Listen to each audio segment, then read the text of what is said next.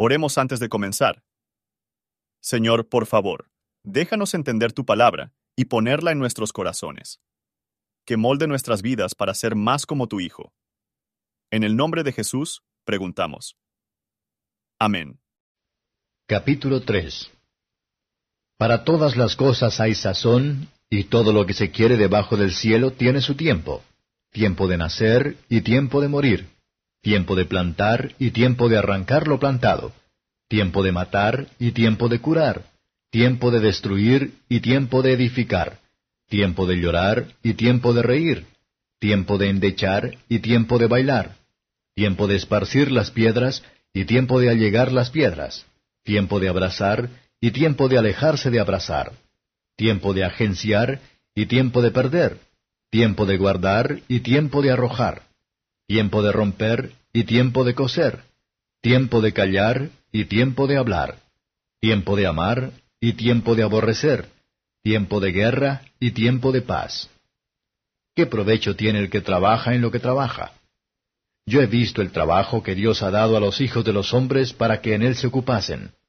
Todo lo hizo hermoso en su tiempo, y aun el mundo dio en su corazón, de tal manera que no alcance el hombre la obra de Dios desde el principio hasta el cabo.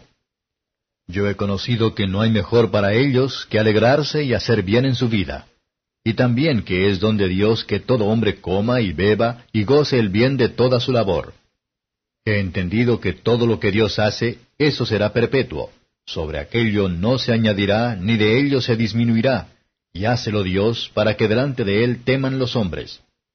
Aquello que fue ya es, y lo que ha de ser fue ya, y Dios restaura lo que pasó. Vi más debajo del sol. En lugar del juicio, allí la impiedad, y en lugar de la justicia, allí la iniquidad. Y dije yo en mi corazón, al justo y al limpio juzgará Dios, porque allí hay tiempo a todo lo que se quiere y sobre todo lo que se hace. Dije en mi corazón en orden a la condición de los hijos de los hombres, que Dios los probaría, para que así echaran de ver ellos mismos que son semejantes a las bestias porque el suceso de los hijos de los hombres y el suceso del animal, el mismo suceso es. Como mueren los unos, así mueren los otros, y una misma respiración tienen todos, ni tiene más el hombre que la bestia, porque todo es vanidad. Todo va a un lugar, todo es hecho del polvo, y todo se tornará en el mismo polvo. ¿Quién sabe que el espíritu de los hijos de los hombres suba arriba, y que el espíritu del animal descienda debajo de la tierra? Así que he visto que no hay cosa mejor que alegrarse el hombre con lo que hiciere, porque esta es su parte, porque ¿quién lo llevará para que vea lo que ha de ser después de él? Comentario de Matthew Henry Eclesiastes Capítulo 3 Versos 1 a 10 Esperar que la felicidad no cambia en un mundo cambiante debe terminar en decepción. Para ponernos en nuestro estado de vida, es nuestro deber y sabiduría en este mundo. Todo el plan de Dios para el gobierno del mundo se encontrará totalmente sabio, justo y bueno. Entonces vamos a aprovechar la oportunidad favorable para todo buen propósito y trabajo. La hora de morir está acercando rápidamente. Por lo tanto, trabajo y dolor llenan el mundo. Esto nos está dado, para que siempre podamos tener algo que ver. Ninguno fue enviado al mundo para estar ocioso. Versos 11 a 15. Cada cosa es como Dios lo hizo, no como nos parece. Tenemos tanto al mundo en nuestros corazones, por lo que se recoge con los pensamientos y preocupaciones de las cosas del mundo, que no tenemos ni el tiempo ni el espíritu para ver la mano de Dios en ellos. El mundo no solo ha ganado la posesión del corazón, pero se ha formado pensamientos contra la belleza de las obras de Dios.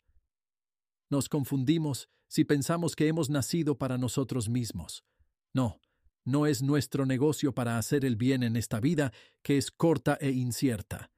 Tenemos muy poco tiempo para hacer el bien, por lo tanto, debemos redimir el tiempo.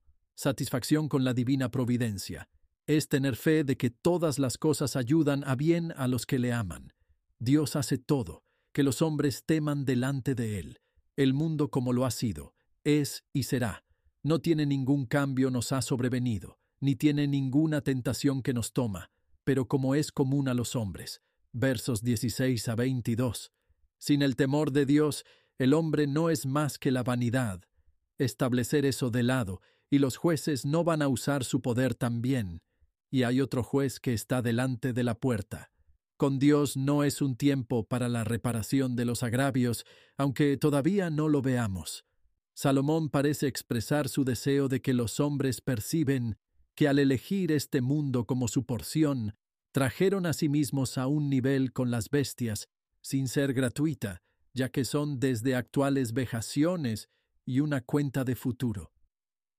Ambos regresan al polvo de donde fueron tomadas. Qué pocas razones tenemos para sentirnos orgullosos de nuestros cuerpos o los logros del cuerpo. Pero como nadie puede comprender plenamente, por lo que pocos consideran adecuadamente, la diferencia entre el alma racional del hombre y el espíritu o la vida de la bestia. El espíritu del hombre sube arriba para ser juzgados y se fija entonces en un estado inmutable de la felicidad o la miseria.